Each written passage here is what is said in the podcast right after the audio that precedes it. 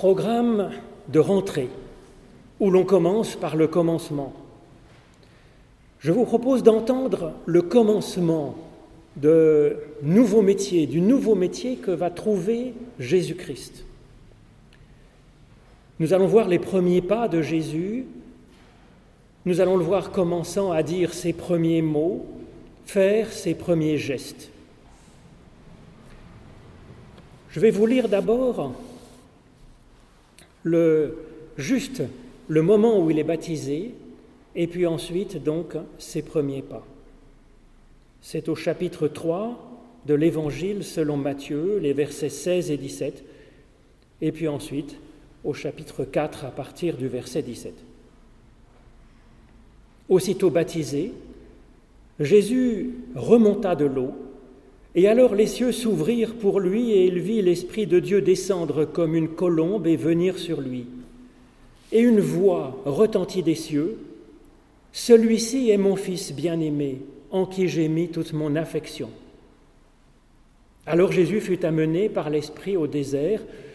Alors suit ensuite le, le, récit de ce temps de combat intérieur de Jésus pendant quarante jours et quarante nuits.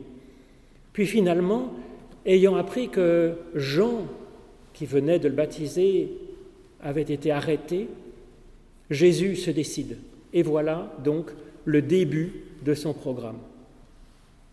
Jésus commença à prêcher et à dire Changez de mentalité, car le royaume des cieux s'est approché. Marchant le long de la mer de Galilée, il vit deux frères, Simon, appelé Pierre, et André, son frère.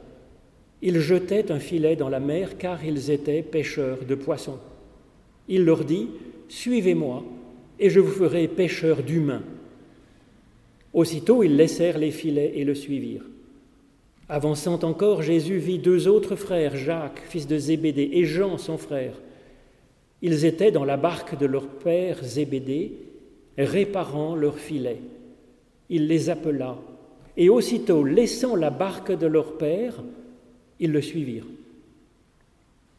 Jésus parcourait toute la Galilée, enseignant dans leur synagogue, prêchant la bonne nouvelle du royaume, guérissant toute maladie et toute infirmité dans le peuple. Sa renommée se répandit dans toute la Syrie et on lui amenait tous ceux qui étaient pris de maladies et de douleurs diverses, des démoniaques, des lunatiques, des paralytiques, et il les guérissait. Une grande foule l'accompagna de la Galilée, de la Décapole, de Jérusalem, de la Judée et même d'au-delà du Jourdain. Voyant la foule, Jésus monta sur la montagne et après qu'il se fut assis, ses disciples s'approchèrent de lui. Alors, ayant ouvert la bouche, il les, enseigna et il dit, Heureux les pauvres en esprit, car le royaume des cieux est à eux.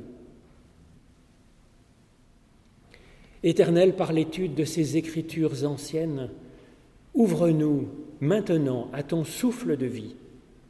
Au nom de Jésus-Christ. Amen.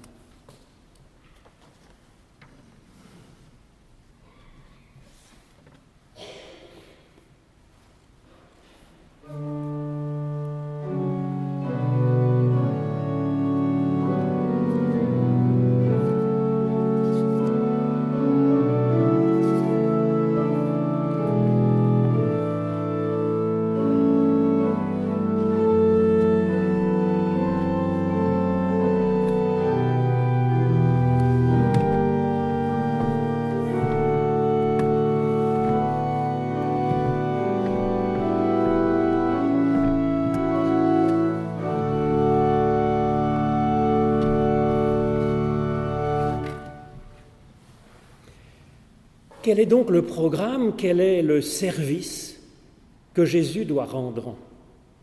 Il doit sauver le monde, ni plus ni moins, sauver chacune et chacun. Mais plus précisément, plus précisément, il l'annonce, c'est changer les mentalités. C'est ce qu'il dit en reprenant les paroles donc de son cousin Jean-Baptiste. Changer les mentalités et que chacun se sente partie prenante du royaume de Dieu qui est déjà là. Alors ce programme demande quelques éclaircissements, bien sûr, avant de voir la façon dont il va l'entreprendre. Dieu donne deux choses à chaque personne, la grâce et la vocation. La grâce, pour parler peut-être en langage contemporain, ce n'est pas une amnistie. La grâce, c'est la dignité radicale de toute personne humaine.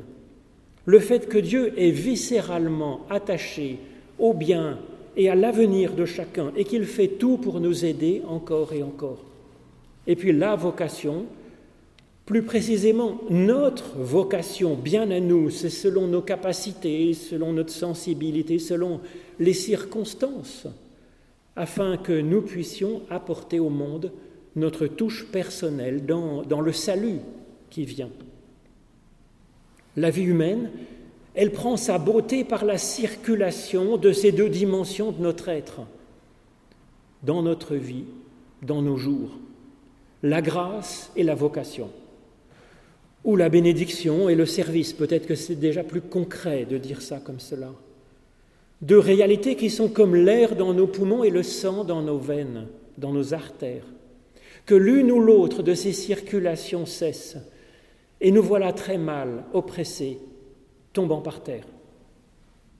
L'une ou l'autre de ces deux dimensions circule dans notre être. C'est le royaume de Dieu venu à nous, venu en nous, est venu par nous. C'est cela que Jésus va devoir manifester à chacune et à chacun, mais ce n'est pas facile. Comment va-t-il faire?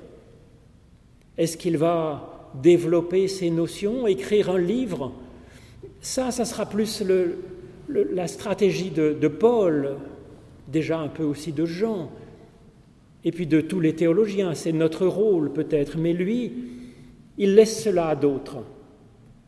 Il incarne ces réalités fondamentales. Il les montre par ses gestes, ses paroles, il les explique, et puis il embauche et il forme. Il nous embauche et il nous forme. L'itinéraire que Jésus vit lui-même commence par la grâce, une grâce reçue, et l'amène à vivre sa vocation. Et donc cette histoire, partant du Voici mon fils bien-aimé en qui j'ai mis toute mon affection jusqu'à ce changement de, fonction, de métier de Jésus, et puis cet appel, venez, suivez-moi et je vous ferai pêcheur d'hommes. C'est à travers ce récit que se dit la circulation de la grâce et de la vocation. Effectivement, l'itinéraire que vit lui-même Jésus commence par la grâce et l'amène à vivre sa vocation. Il prend conscience de la grâce de Dieu à travers cette voix qui parle, qu'il entend. Celui-ci est mon enfant bien-aimé en qui j'ai mis toute mon affection. Et cette voix, elle est pour nous tout autant, bien sûr. Même si ce n'est pas vécu pour chacune et chacun d'entre nous d'une façon aussi vive. Viennent ensuite 40 jours de combat intérieur comme toujours dans la Bible, le chiffre 40 sert à qualifier une période de temps. Ce n'est pas une quantité de jours, c'est une qualité des jours, du temps. Une période, un temps de gestation. Un temps donc pour connaître un nouveau Jésus.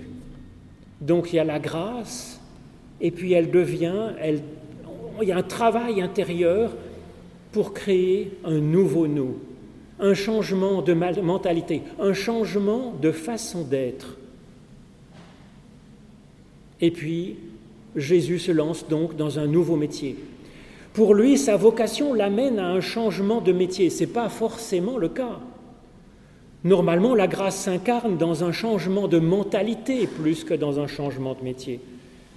Comme il est dit ici, c'est une autre façon d'exercer tout simplement notre vie quotidienne avec nos proches, avec euh, notre façon d'être, avec nos métiers, avec notre talent.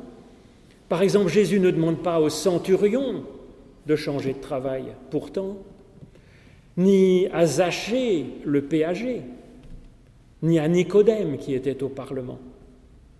Mais lui, Jésus, il est amené à changer de métier. Ça peut arriver. Jésus était menuisier charpentier. C'était un métier d'honorable condition, plus du niveau d'entrepreneur, de petit entrepreneur, que d'ouvrier en fait. d'après des témoins du deuxième siècle, du début du deuxième siècle, c'est pas si loin de la vie de Jésus, du Jésus historique, nous savons que sa spécialité était plutôt dans la fabrique d'outils, de charrues, de haches et de joues. C'est donc Justin Martyr qui dit ça dans le dialogue avec Tryphon, mais il y a aussi un apocryphe du deuxième siècle, l'évangile de l'enfance, qui en parle. Mais peu importe, si ce n'est que le métier de Christ, parce que c'est un métier avant, c'est pas son nom, hein, c'est un métier, ce métier de sauveur du monde, il a dû lui sembler nécessiter de travailler à plein temps dans cet exercice pour avoir la disponibilité de son temps, de ses mouvements, et donc Jésus va se reconvertir dans un nouveau métier, il devient enseignant itinérant finalement, mais pour que cela ait été possible, eh bien, il a fallu qu'il soit soutenu par des personnes ayant des moyens, donc on en parle dans l'Évangile. Évidemment que c'était nécessaire parce que même Jésus avait besoin bah, de manger et d'être que son corps soit protégé pour, euh, pour vivre. Alors Jésus a vécu cet itinéraire de la grâce reçue à la vocation trouvée qu'il essaye d'incarner comme il peut, donc dans son, métier très concret, et afin d'incarner cette grâce par des gestes de salut pour les autres. Mais comment transmettre finalement cette vie, cette envie à d'autres? Parce que ce n'est pas juste l'action de Jésus, c'est susciter à travers cette action un changement de mentalité pour le monde entier. Et donc il va chercher à ce que ça se transmette pour que ça puisse faire boule de neige. Jésus va chercher à embaucher des personnes, mais comme pour tout nouveau métier, il faut apprendre le métier. Et donc il va chercher à les former. Alors ce récit de l'Évangile est pour nous une promesse d'embauche avec son plan de formation qui va avec. Jésus voit donc des pêcheurs de poissons et il leur dit Suivez-moi et je vous ferai pêcheurs d'humains. C'est une promesse de formation. Suivez-moi, Jésus les embauche, et je vous ferai pêcheurs d'humains. Il y a donc une promesse que voilà, Jésus va les aider à se former à ce nouveau job. En réalité, cette formation, elle a une partie théorique où Jésus les enseigne, on va le voir, et une partie d'apprentissage. Je ne pense pas qu'on puisse être formé autrement à ce à quoi nous sommes appelés par notre vocation. L'évangile du Christ est un enseignement et c'est un apprentissage, avec donc des sujets de réflexion qui nous sont donnés pour notre méditation, et c'est là que nous pouvons commencer à faire de la théologie, mais aussi avec des expériences à faire, des exercices où nous pouvons commencer à pratiquer, à mettre nos pas dans les pas, comme le disait, dans les pas du Christ, comme le disait Élisabeth. Ce n'est pas simplement des paroles à répéter ou des gestes à reproduire. C'est ça toute la difficulté de cette formation, car cela doit s'incarner spécifiquement dans ce que nous sommes nous. C'est le propre de la parole de Dieu. Elle n'appelle pas à la soumission, à l'obéissance, mais elle est faite pour se faire chair dans notre chair. C'est ce que signifie le fait que Jésus, croisant deux pêcheurs de poissons, les embauche comme pêcheurs d'humains. Je ne pense pas qu'il faille chercher trop loin quel serait cet étrange métier que d'être pêcheur d'humains. Les humains ne sont pas des poissons qu'on capture pour euh, les mettre euh, au barbecue, bien sûr. C'est juste une façon, je pense, d'exprimer que leur vocation s'inscrit dans ce qu'ils sont dans leur manière d'être euh, usuelle, normale, tout en étant un changement de perspective, un changement de mentalité, un changement de façon d'être dans ce qu'ils sont, dans l'exercice de leur vie quotidienne. Il aurait pu faire le même jeu de mots pour les deux autres frères. Jacques et Jean étaient en train de réparer leur filet. Jésus aurait pu leur dire, venez et je vous ferai réparateur d'humains, parce que le métier que nous avons à faire et que nous voyons Jésus faire, c'est ça aussi un peu. Il repêche toute personne, le meilleur de toute personne, Et puis, il va aussi aider à réparer les humains cassés, renouant les fils, les fibres de leur être éparpillé. Il est aussi semeur d'humains, il est aussi boulanger d'humains, faisant lever la pâte de notre être, de notre vie, en incorporant un souffle, le souffle de vie nouvelle, le souffle de Dieu. Cela veut dire que notre façon d'exercer la vocation universelle de l'humain est quelque chose qui correspond tout à fait à ce que nous sommes, seulement la dimension humaine devient tout d'un coup la priorité ultime, une incarnation de la grâce de Dieu pour la personne humaine. Cette façon d'être s'observe dans les paroles de Jésus, mais aussi dans ses gestes. Alors reprenons ce récit que nous avons et qui présente donc le, programme de Jésus, puisque c'est ainsi que l'Évangile s'y prend pour, pour nous proposer d'entrer dans cette fonction, dans ce métier d'humain dans lequel le Christ nous embauche et nous forme. Jésus commence son nouveau métier par cette parole qu'il reprend donc de son cousin, changer de mentalité, car le royaume de Dieu s'est approché. Cela montre qu'il travaille sur l'humain, qu'il travaille à mobiliser le meilleur de chacun. Et cela dit la grâce de Dieu qui déjà nous tend la main et nous propose une évolution. Ensuite, un geste. Marchant le long de la mer de Galilée, il vit deux frères, Simon appelé Pierre et André son frère. Jésus marche et il voit, ce qui implique qu'il sort de chez lui, qu'il va dans le monde vers les gens, qu'il voit, s'il les voit, c'est qu'il les regardait, c'est qu'il était disponible à se laisser surprendre. Jésus voit donc deux hommes, et ces deux hommes ont un nom propre. Il s'adresse à eux, il compte sur eux. Tout cela, chacun de ces éléments dit son attention pour la personne en propre. Et donc les deux frères ont dû le sentir, et déjà, à travers cette attention qu'ils reçoivent, c'est la grâce de Dieu qui s'incarne qui les touche. Et donc il y a eu une grâce primordiale reçue par Jésus. Il l'a intégrée au désert dans ce sorte de combat intérieur. Elle est ensuite mobilisée par l'Esprit, par euh, l'ange qui vient le servir. Et cela lui inspire en cette occasion des gestes qui vont être inspirants pour d'autres. Et donc cette, cette circulation, vous voyez, de la grâce à la vocation, qui fait que d'autres vont sentir la grâce et qu'ils vont se laisser emmener dans la vocation. Il y a là comme un, moteur, un mécanisme profond de la grâce et de la vocation. Jésus parle de ce cheminement dans son testament spirituel selon Jean, et nous qui sommes formés à la philosophie grecque, cela nous aide d'avoir ce mécanisme formalisé. Jésus nous dit, comme le Père m'a aimé, je vous ai aussi aimé, demeurez dans cet amour, dans mon amour. Et puis aimez-vous les uns les autres comme je vous ai aimé. Donc vous voyez, il y a cette circulation de l'amour à la vocation, à l'amour, à la vocation. La grâce a fait lever la pâte. Elle a commencé à pêcher au fond de la personne humaine comme un désir de faire quelque chose. Elle a peut-être renoué au fond de la personne des brins d'estime de soi, un brin de générosité, un brin de foi, de confiance en Dieu, un brin d'intelligence et de sens de, de l'instant unique. Dans un apprentissage, la leçon est donnée pour être méditée, réfléchie afin de l'intégrer et le geste est montré par le maître afin que nous nous exercions à le faire, à le refaire à le parfaire et peut-être même dépasser le maître.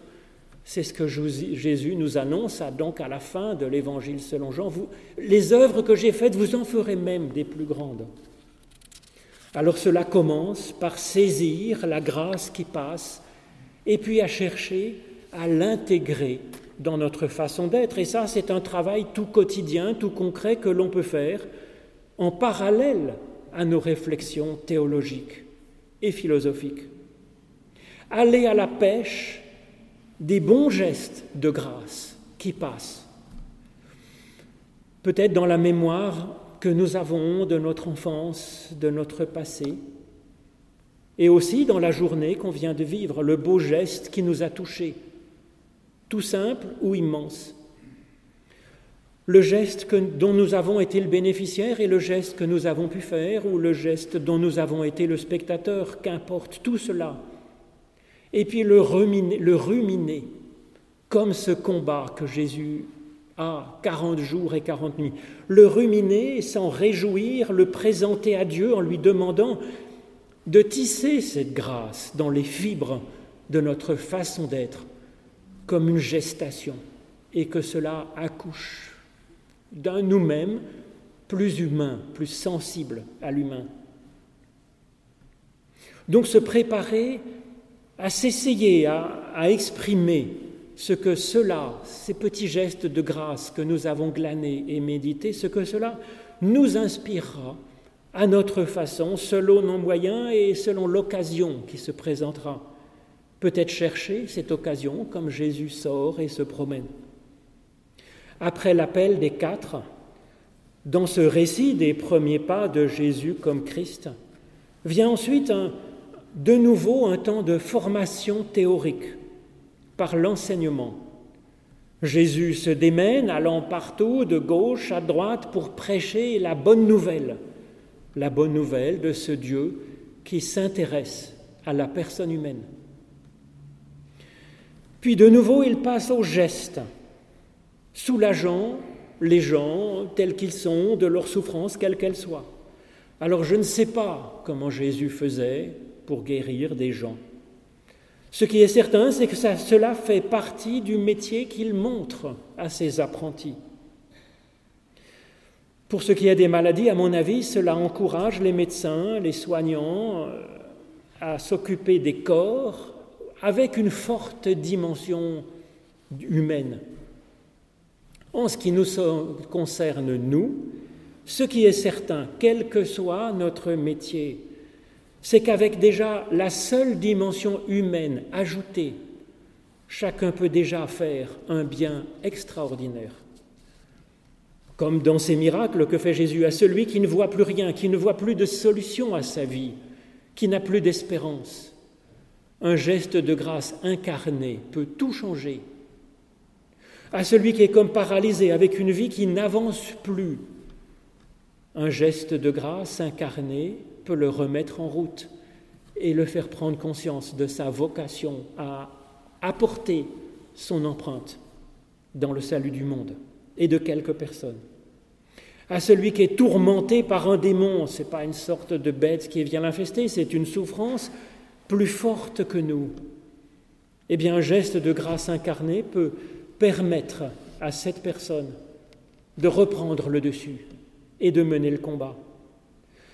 Alors ces gestes de grâce, ces gestes qui soignent, ces gestes qui font des miracles, cela s'exerce aussi, à commencer déjà par notre regard sur l'humain. Parce que bien des détresses sont à peine visibles sous la surface de la personne, comme des poissons sous la surface du lac. Dans la découverte aussi de la personne particulière, Simon n'est pas André, Jacques n'est pas Jean, même s'ils se ressemblent comme des frères, et nous ne sommes pas Jésus-Christ.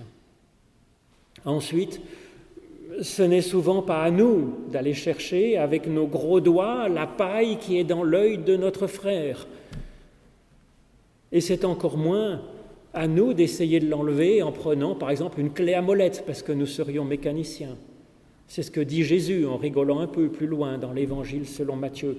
Donc peut-être parfois, voyant simplement que l'autre a mal à l'œil, nous pouvons sentir quelque chose de la grâce primordiale de Dieu pour nous. La grâce de Dieu qui s'exprime en nous par un début de compassion pour cet homme, cette femme qui a mal à l'œil. Et déjà, le fait de sentir comme cette compassion, c'est un début de vocation qui, qui frémit en nous. Elle est à vivre ensuite comme on le peut, comme on le sent, timidement peut-être, mais déjà exprimer cette compassion, cette grâce, c'est déjà un secours formidable pour la personne, même si nous ne sommes pas capables d'enlever le brin de paille, ce n'est pas forcément à nous.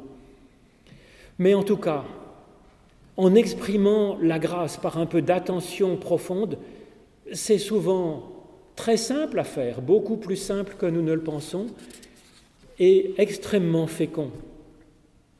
Même si, comme le dit Jésus un peu plus loin dans son testament spirituel selon Jean, souvenez-vous de la parole que je vous ai dite. Le serviteur n'est pas plus grand que son maître. S'ils m'ont persécuté, ils vous persécuteront aussi. S'ils ont gardé ma parole, ils garderont aussi la vôtre. Et donc nous voilà prévenus, avant même que nous tentions nos premiers gestes, et sur la fécondité extraordinaire de nos gestes de grâce, et sur les difficultés qui nous attendent en les projetant maladroitement dans un monde qui ne l'attend pas forcément. Jésus poursuit leur formation d'apprentis humains. Voyons la foule, poursuit le texte, encore une fois, cette attention à l'autre, à l'humain, dans cette foule de personnes venues de partout. Voyant la foule, Jésus monta sur la montagne. Dans le contexte de cette culture, bien sûr, la montagne évoque l'élévation par la réflexion, la méditation de l'écriture et par la prière. Donc ce récit détaille un geste qui nous est proposé. Après avoir observé ceux qui nous entourent, confier notre observation à la source ultime de la grâce.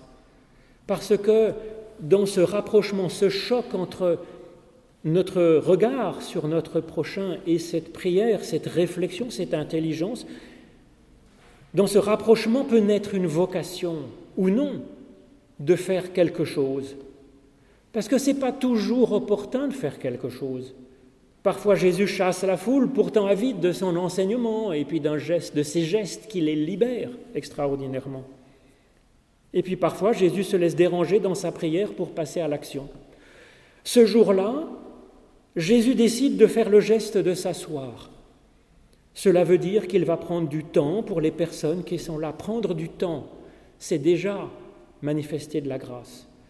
Et prendre du temps, donc, pour les enseigner. Le geste de s'asseoir était le geste d'un rabbi itinérant qui va se mettre à enseigner. Après qu'il se fut assis, ses disciples s'approchèrent de lui. Donc déjà, de ce regard qu'ils ont senti, peut-être de ce regard vers le haut de Jésus. Et puis cette volonté de de prendre du temps pour les personnes qui sont là. Eh bien, quelque chose de la grâce a été manifesté. déjà, rien que cela fait du bien à ces personnes. La foule s'approche de lui, de lui qui s'était élevé, et donc la foule est comme déjà contaminée par cette élévation, est déjà soulevée, portée par cette élévation de Jésus.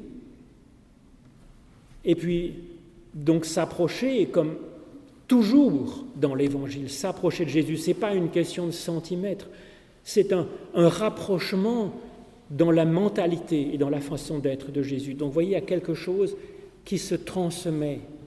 Puis, ouvrant la bouche, il les enseigna et dit Heureux les pauvres en esprit, car le royaume des cieux est à eux. Je m'arrête là dans les béatitudes parce que ce n'est pas la première béatitude, c'est la, c'est le préambule, la béatitude numéro zéro, finalement la tête des béatitudes, le résumé de tout l'évangile, puisque à ce moment-là, le royaume de Dieu peut être à nous.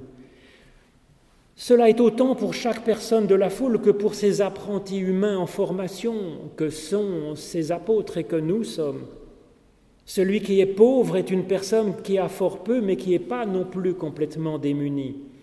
Jésus nous invite à nous reconnaître dans ce pauvre en esprit et donc à bien saisir à la fois que nous avons déjà quelque chose de ce souffle créateur de Dieu, nous avons déjà cela en nous, et à la fois nous pouvons le demander à Dieu dans la prière, le travailler dans la réflexion pour que nous en ayons plus et que Dieu agisse alors puissamment en nous et à travers nous. Et donc c'est ce, double sentiment par rapport à l'esprit d'en avoir et d'en manquer. C'est ça qui permet d'être de bons apprentis, apprentis humains, apprentis sauveurs, apprentis Christ, à la fois en demandant à Dieu à continuer à nous former et en nous sentant déjà capables de prendre notre part à l'œuvre de grâce dans le monde, tranquillement, à notre mesure d'apprentis en formation. Amen.